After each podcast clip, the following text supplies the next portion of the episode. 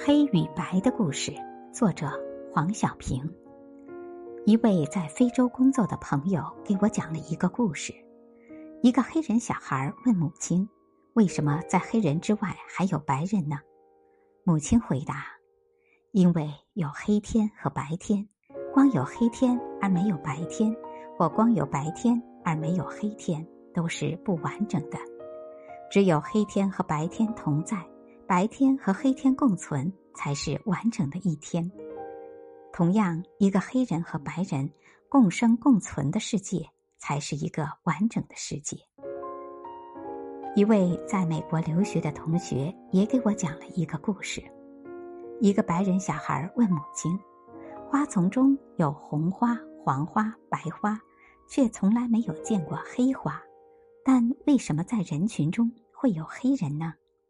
母亲回答：“上帝在造花的过程中，因为一时大意而忘记了造黑花。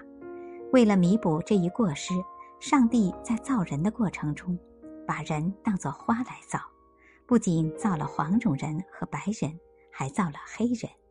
不管哪种肤色的人，他们都是一朵朵花，一朵朵美丽缤纷的花。